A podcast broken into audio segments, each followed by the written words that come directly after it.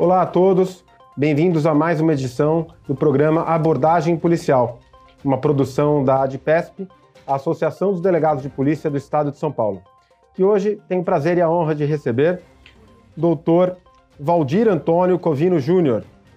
Doutor Covino é graduado em Direito pela Faculdade de Direito de São Bernardo do Campo, delegado de polícia no estado de São Paulo desde 1988, especialista em Direito Penal Econômico e Europeu pelo IBCCRIM e pelo Instituto de Direito Penal Econômico e Europeu da Universidade de Coimbra. Especialista em Polícia Judiciária e Sistema de Justiça Criminal pelo Centro de Estudos Superiores da Polícia Civil da CADEPOL. Foi dirigente da PAFO e diretor do DIPOL. Hoje, atua na Assistência Policial Civil da Secretaria de Segurança Pública do Estado de São Paulo. É professor da CADEPOL e também coordenador do Grupo de Prevenção ao Suicídio da Academia de Polícia. Doutor Covino, muito obrigado pela presença. É, seja muito bem-vindo, um prazer tê-lo aqui. Doutor Gustavo, eu que imensamente agradeço a oportunidade, ao tempo em que quero aproveitar para parabenizar a Associação dos Delegados pelo programa, que tem abordado temas de grande interesse para todas as carreiras policiais e efetivamente para a instituição policial civil. Muito obrigado. Muito obrigado. Doutor, o senhor é reconhecidamente, dentro da instituição e também fora dela, um grande conhecedor da gestão, da gestão financeira, de recursos da Polícia Civil. Quando foi que o senhor percebeu essa sua vocação, esse seu interesse pela gestão, pela atividade meio dentro da Polícia Civil? Bem, é, já foi mencionado, eu ingressei na carreira em 1988, é, com muita honra, no próximo mês eu completo 32 anos de carreira como delegado de polícia. E durante muito tempo, atuando é, na atividade fim, especificamente em polícia judiciária, é, eu vivenciei muita dificuldade é, com relação à estrutura, com relação às nossas necessidades das mais diversas naturezas de ordem material, estrutural. Né? a partir daí, eu tive a oportunidade, na época, trabalhando no ABC, em começar a atuar na área administrativa.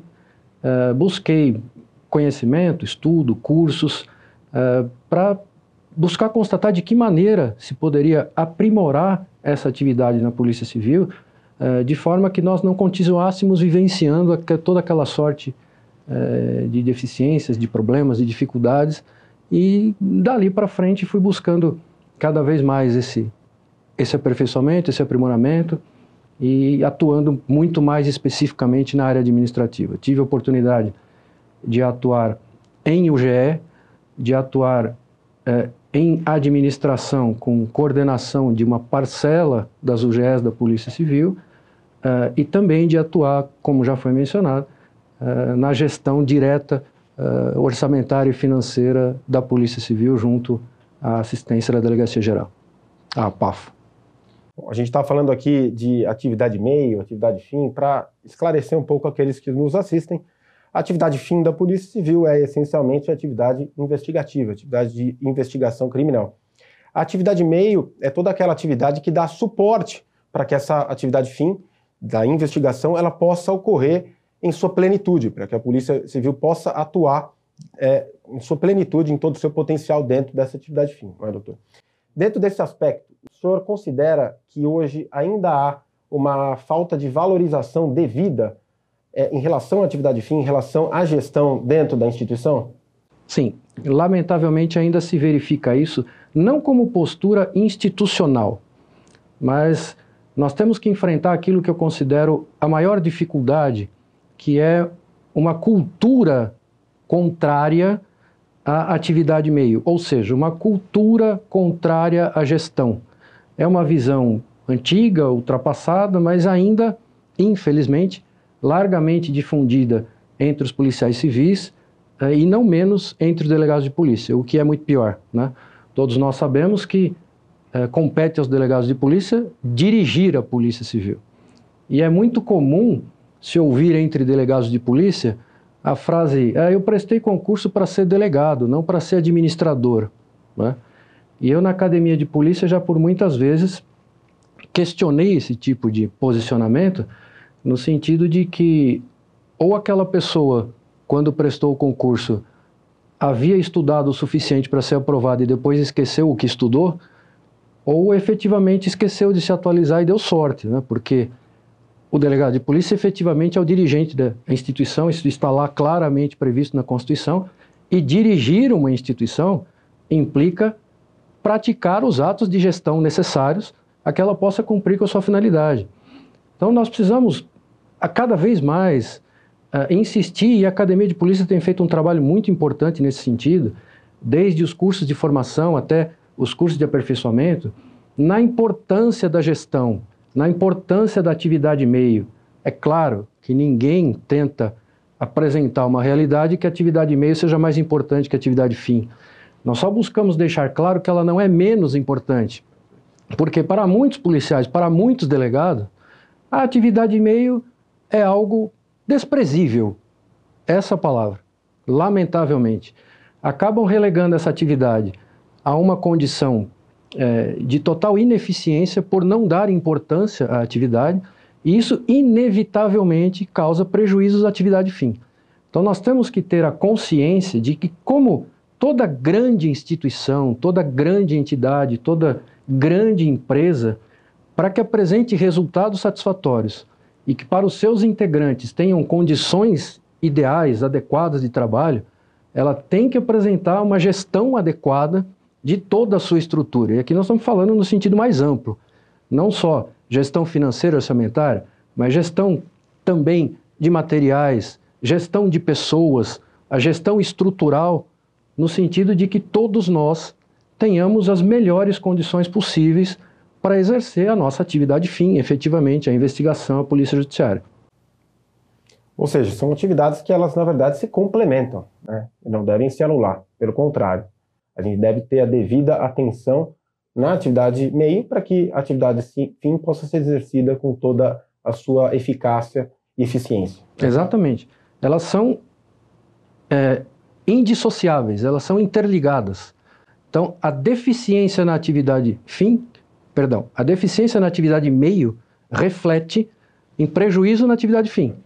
Uh, em lugares onde se verifica uma preocupação maior com a atividade meio, nós vamos verificar o quê? Uma condição melhor para o exercício da atividade fim. Então, uh, nós precisamos ainda enfrentar essa cultura, que infelizmente ainda é muito difundida no nosso meio, uh, uh, para que não mais se relegue a atividade fim, a gestão a um segundo plano. Isto é um problema que inevitavelmente nos coloca numa condição de ineficiência em termos de resultado. Por quê? Porque nos coloca com deficiências estruturais.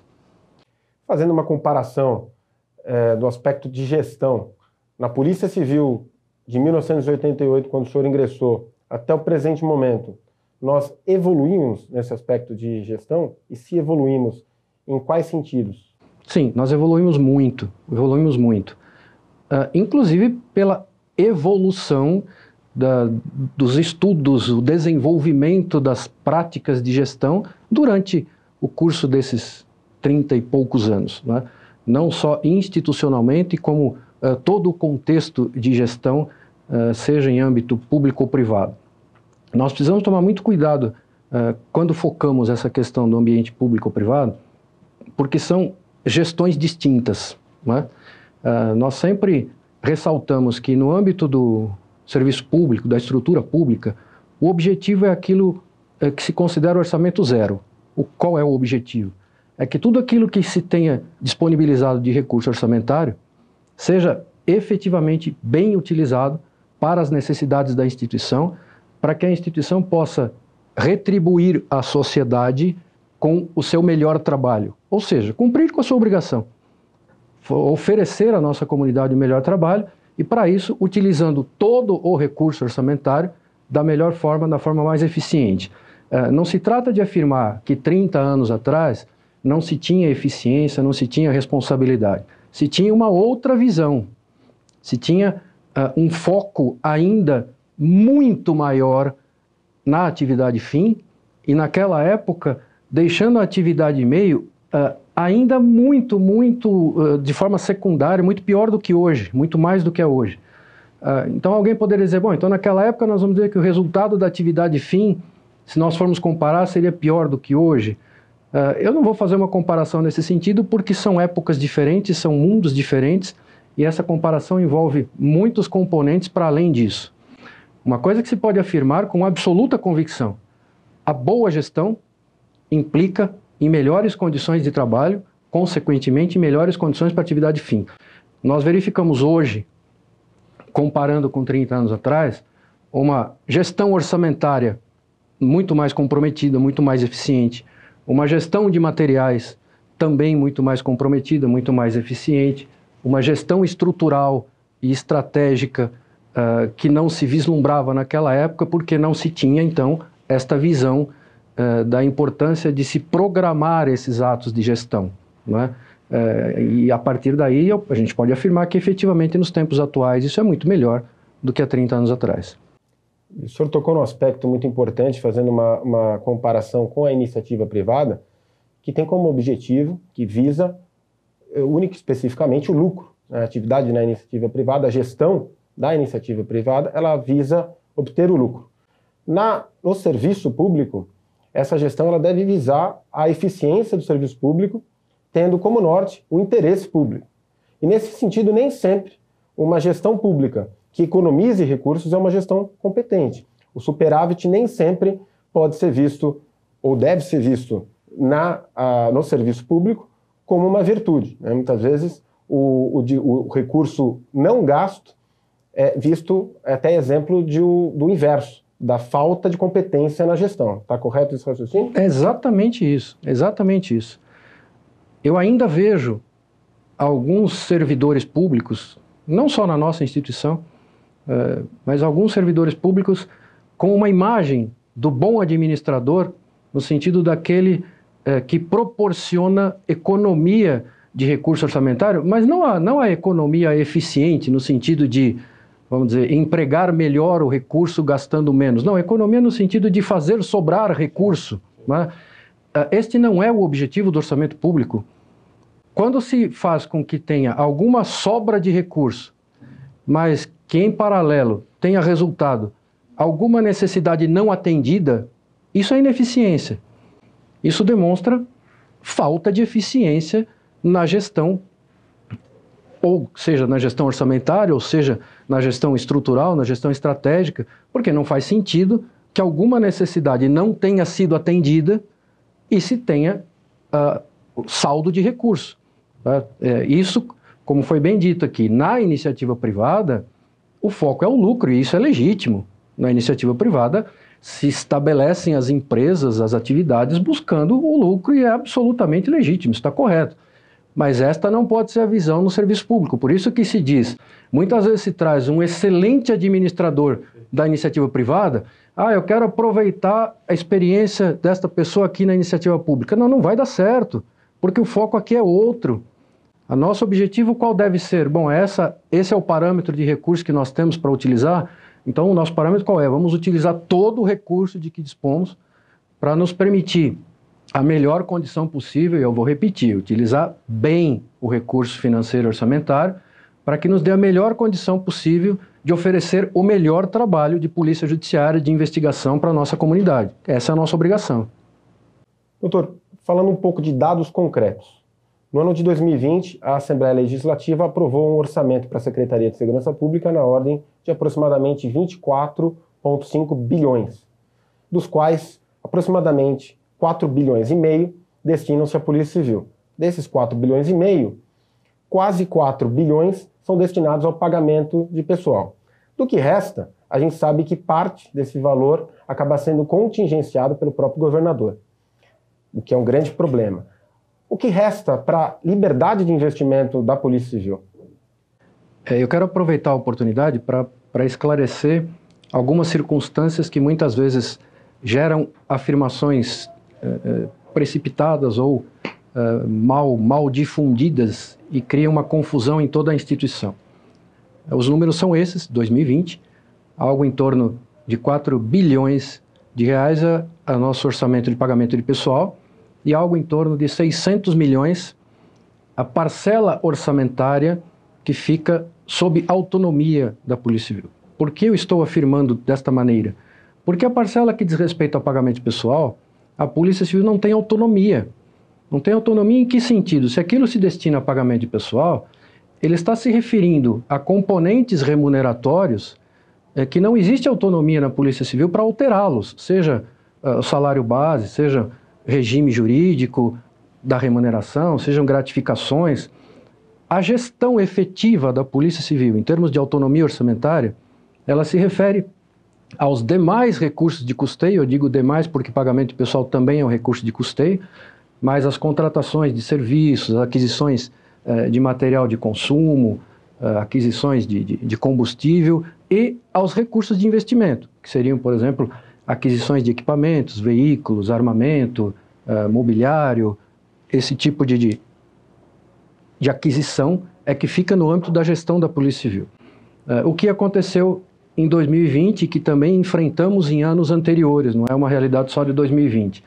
Apesar de o orçamento aprovado, uma parcela desse orçamento foi contingenciado. Na prática, o que significa isso? Que uma parcela do recurso foi bloqueado. Então, ele não está disponível para ser utilizado. É? Às vezes o pessoal pergunta, poxa, mas o que significa isso? E eu costumo exemplificar de uma maneira muito simplista, mas para quem não está acostumado, pelo menos para ilustrar isso, seria mais ou menos como se você recebesse seu salário e uma parcela dele ficasse bloqueado. Ele é o seu salário, ele está lá, mas você não pode usar. Ele não está disponível. Né? E isso tem sido frequente, como eu disse, nos últimos anos. Então, além de termos que trabalhar com, com um orçamento justo, com um orçamento é, é, que, na nossa visão, não é o ideal, mas é aquilo que nós temos de disponível, uh, nós enfrentamos uma parcela desse orçamento contingenciado. Nesse ano de 2020, o que aconteceu? Desses 600 e poucos milhões, que é a nossa parte de gestão, 83 milhões foram destinados de recursos de investimento. Então, tecnicamente, o que é isso? São esses recursos para aquisição de equipamentos, veículo, armamento, mobiliário. Você tem de liberdade para investir. Isso, para investir. Desses 83 milhões, 60 milhões foram contingenciados. Então, uh, nós tivemos essa parcela de recursos bloqueada e também, fique claro, né, esse contingenciamento não atingiu só a Polícia Civil, atingiu toda a estrutura do Estado e também a Polícia Civil.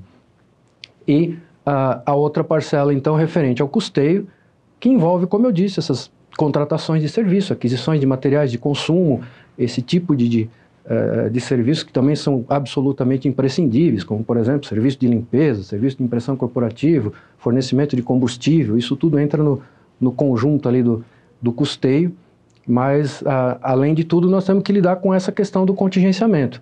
Uh, eu quero pedir licença para também esclarecer uma circunstância que muito se ouve na Polícia Civil. É, todo ano a gente ouve aquela história de é porque a Polícia Civil não usa os recursos que tem e sempre deixa sobrar dinheiro e em função disso o dinheiro acaba indo para outras entidades, para outras instituições. Então a gente já tem pouco dinheiro e ainda não usa o dinheiro que tem. É muito importante que se esclareça uma coisa. Nós já começamos dizendo, uma parcela do recurso, que é a grande parcela do nosso orçamento, já foi dito aqui, um orçamento de 4 milhões e 600, 4 milhões é para o pagamento pessoal. Então a parcela expressiva do nosso orçamento é pagamento de pessoal. Sobre essa parcela, a Polícia Civil não tem autonomia. A Polícia Civil não tem gestão. Então, quando o saldo é de pessoal, não há absolutamente nada que a Polícia Civil possa fazer em termos de gestão para utilizar esse recurso. Né? Uh, o que nós vimos acontecer com mais de uma oportunidade era aquilo que se tinha como eventual saldo do recurso destinado ao pagamento de pessoal ser remanejado por uma decisão governamental para outra instituição. Mas não é justo dizer que isto aconteceu por incompetência da Polícia Civil, porque a Polícia Civil não tem gestão nessa parcela de recursos. Importantíssimo esclarecimento. É, agora, em relação a essas sobras que acabam sendo recorrentes ano a ano e que os governos acabam remanejando para outras instituições, outros, outros poderes, outras secretarias, é, o governo poderia também, se quisesse, usar esse valor que sobra para é, dar uma gratificação para os seus, policiais civis para elevar o salário, majorar algum benefício dos seus policiais civis. Isso o governo poderia fazer. Sim, certamente. Como já é um recurso orçamentário destinado ao pagamento de pessoal, uh, qualquer componente remuneratório que diga respeito a, a essa natureza de pagamento né, uh, estará inserido nesse, nesse contexto orçamentário. Então, essa parcela de saldo, quando verificada, ela poderia sim se prestar a, a, a pagamento de outras gratificações ou aumento de gratificações existentes, eventuais aumentos em termos de remuneração, certamente, é para essa finalidade. Caso houvesse a vontade política do governador da ocasião. Né? Importante esclarecer isso também. Agora, resta muito claro a importância da gente estabelecer, de fomentar a criação de uma lei de um diploma legislativo que vedasse o contingenciamento dos recursos da Polícia Civil ou da Segurança Pública pelo governador. Né? Porque o que nos parece é que a Polícia Civil não pode ficar à mercê da boa vontade, da nobreza das intenções do governador de plantão. A Polícia Civil, que inclusive, por ter a natureza de instituição de Estado, quando ela bem fortalecida, quando bem valorizada e respaldada, ela pode, inclusive, se tornar uma pedra no sapato do próprio governo, do, do mau governo, da má classe política, ao realizar a sua atividade, a sua função investigativa em relação também aos casos de corrupção. Então, nos parece fundamental que o Poder Legislativo pense, e nós temos inclusive defendido isso, continuaremos defendendo, a edição de uma lei que blinde a Polícia Civil desse tipo de ingerência do governador que, caso queira enfraquecer a sua Polícia Civil, simplesmente, no meio de um decreto, ele pode contingenciar todo o orçamento, é, caso assim queira, é, aprovado pelos representantes do povo, pelo Poder Legislativo. Então, essa é uma situação muito temerária. Acredito que uma lei nesse sentido seria muito bem-vinda, você não entende? Eu penso que sim. Eu penso que, é, por óbvio, que vai se considerar que a decisão de contingenciamento ela parte de diretrizes é, de política econômica do governo, eh, que não se destinam especificamente a esta ou aquela secretaria, mas a toda a estrutura do governo. Uh, mas, quando nós pensamos na realidade da segurança pública, uh, na importância, na relevância do tema e na relevância do trabalho da Polícia Civil dentro desse contexto, seria, sim, importantíssimo que se tivesse essa, essa restrição legislativa, no sentido de que o orçamento aprovado para a segurança, para a Polícia Civil, não possa ser passível de contingenciamento. Para quê? Tô, nós estamos preocupados é, especificamente com fortalecimento institucional? É, não, nós estamos enxergando muito mais além disso. É? A, a possibilidade de a instituição se mostrar em melhores condições vai resultar num resultado melhor para a comunidade, como já foi dito aqui, para o combate à corrupção, à lavagem de dinheiro, à criminalidade organizada e a toda a criminalidade como um todo, que é, sem dúvida alguma, um dos maiores flagelos da nossa comunidade, não só no estado de São Paulo. Doutor, hoje a Polícia Civil do Estado de São Paulo é, passa por diversas dificuldades, né, fruto de uma política de descaso já há mais de duas décadas de, de governos em relação à nossa instituição, que podem ser é, exemplificadas por três fatores é, muito determinantes. Né? A, a dificuldade, a, a, infraestrutura precária e insuficiente, muitas vezes, que a gente observa nas delegacias, nos equipamentos, armamentos. O, os baixos salários, recebemos os piores salários de toda a federação, e também no déficit de pessoal hoje que ultrapassa 10 mil policiais civis. É, em relação a esse déficit, nós sabemos que nós temos hoje aprovados, já em concurso público, é, mais de 700 policiais civis, ou melhor, é, mais de 700 candidatos aprovados prontos para tomar posse, né, é, que dependeria da vontade política de nomear e convocar esses candidatos, que seria positivo para eliminar gradualmente esse déficit tão grande existente. Né. É, em termos de orçamento, a Polícia Civil hoje teria orçamento previsto para essa contratação? O que seria necessário? Hoje nós não podemos fazer essa afirmação. Por que não? Porque eh, certamente nós estamos projetando para 2021. Então nós estamos falando do orçamento 2021 que está em fase de construção. E por estar em fase de construção, não é possível afirmar que existam ou não recursos suficientes para a contratação, vamos dizer, imediata de todos esses policiais. É? Uh, o governo trabalha a construção do orçamento, isso é normal, isso acontece todos os anos e nesse período não há nada de anormal nisso, para que seja encaminhada então a proposta governamental à Assembleia, oportunidade em que os deputados vão poder analisar e oferecer eventuais emendas, para aí então nós termos o orçamento aprovado. Então, por essa razão não é possível nesse momento se afirmar se há ou não, nós dependemos de conhecer o projeto a ser encaminhado à Assembleia e ao final eh, como estará eh, definitivamente aprovado. Importante, então, a necessidade de continuar esclarecendo tanto o Poder Executivo como também o Poder Legislativo dessa necessidade para que o Poder Executivo envie esse orçamento prevendo a contratação e o nosso Poder Legislativo assim aprove. Sim, certamente, certamente. Uh, claro, como eu disse, nós não conhecemos ainda a versão final do projeto, pode ser que ele venha contemplando essas contratações, eh, mas certamente é muito importante que esteja muito claro para o governo a importância, a necessidade premente de contar com esses policiais para que o orçamento permita uh, absorvê-los efetivamente, formá-los e colocá-los à disposição do nosso trabalho. Doutor, falando um pouco da nossa frota de viaturas, também um instrumento fundamental para a atuação da Polícia Civil. Né? Uh, existe um decreto uh, do governo do Estado de São Paulo, em, em consonância com dispositivos da nossa legislação, que permitem a utilização, incorporação à frota da Polícia Civil de carros apreendidos, recuperados de atividades ilícitas criminosas. O que, que falta hoje para esses veículos efetivamente passarem a integrar a nossa frota? Bem, como já foi deixado claro, já existe o decreto governamental é, regulamentando esta possibilidade. Né? Nós temos hipóteses em que a legislação já previa a utilização desses veículos para os trabalhos de polícia judiciária, eh, e o decreto veio trazer uma regulamentação no âmbito estadual.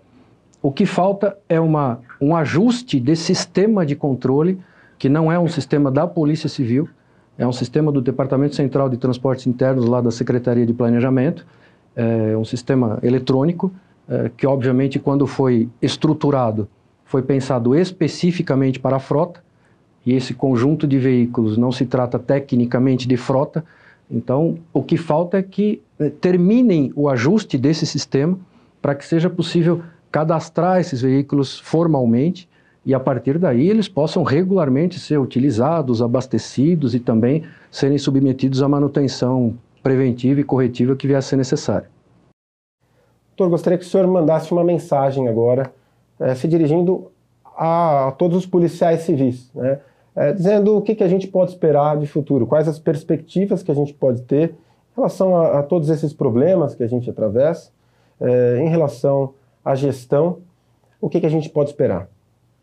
Veja, é, o que mais se tem visto, ao menos aquilo que eu mais tenho visto, são manifestações pessimistas, manifestações negativas, e as minhas palavras não são nesse sentido. Não é? Eu eu penso que apesar de todas as adversidades, nós temos na esmagadora maioria dos policiais civis excelentes profissionais em todas as carreiras, que todos os dias têm apresentado resultados expressivos, têm apresentado trabalhos de grande relevância para a comunidade, para a instituição, para toda a nossa sociedade. Então, eh, eu quero realçar esse aspecto. Eu quero realçar o valor do policial civil enquanto pessoa, enquanto profissional, enquanto policial. Claro que eu estou me referindo especificamente ao policial civil paulista, que é aquele que eu tenho uh, o maior contato. Uh, e nós estamos para muito acima dos nossos problemas. Nós temos muita gente comprometida em lutar pela nossa instituição, em lutar por melhores condições de trabalho no sentido mais amplo. Né? Em todos os sentidos para todos os policiais. E o doutor Gustavo aqui é um, é um exemplo dessa luta, é um exemplo de uma dessas pessoas comprometidas e definitivamente comprometidas com isso. Então, eu quero encerrar com essas palavras. Né? Ah, apesar de tanto pessimismo que se vê nas manifestações do dia a dia, ah, essa manifestação não é da maioria, porque a maioria está trabalhando e apresentando resultados e mostra a sua resposta com esses resultados. Nós somos assim e vamos nos manter acima dos problemas e lutando para cada vez mais enfrentar e superar as nossas deficiências. E quem ganha com o fortalecimento da Polícia Civil é a população paulista, né? porque eu, como sempre gosto de ressaltar, a Polícia Civil não pertence aos policiais civis, não pertence aos delegados de polícia, muito menos ao governador do estado de São Paulo. Ela é um patrimônio da sociedade, é, é um patrimônio de toda a população paulista. Né? Certamente. É, é imprescindível que toda a população tenha essa consciência e que a população exija uma polícia comprometida, forte, uh, imparcial, técnica, é?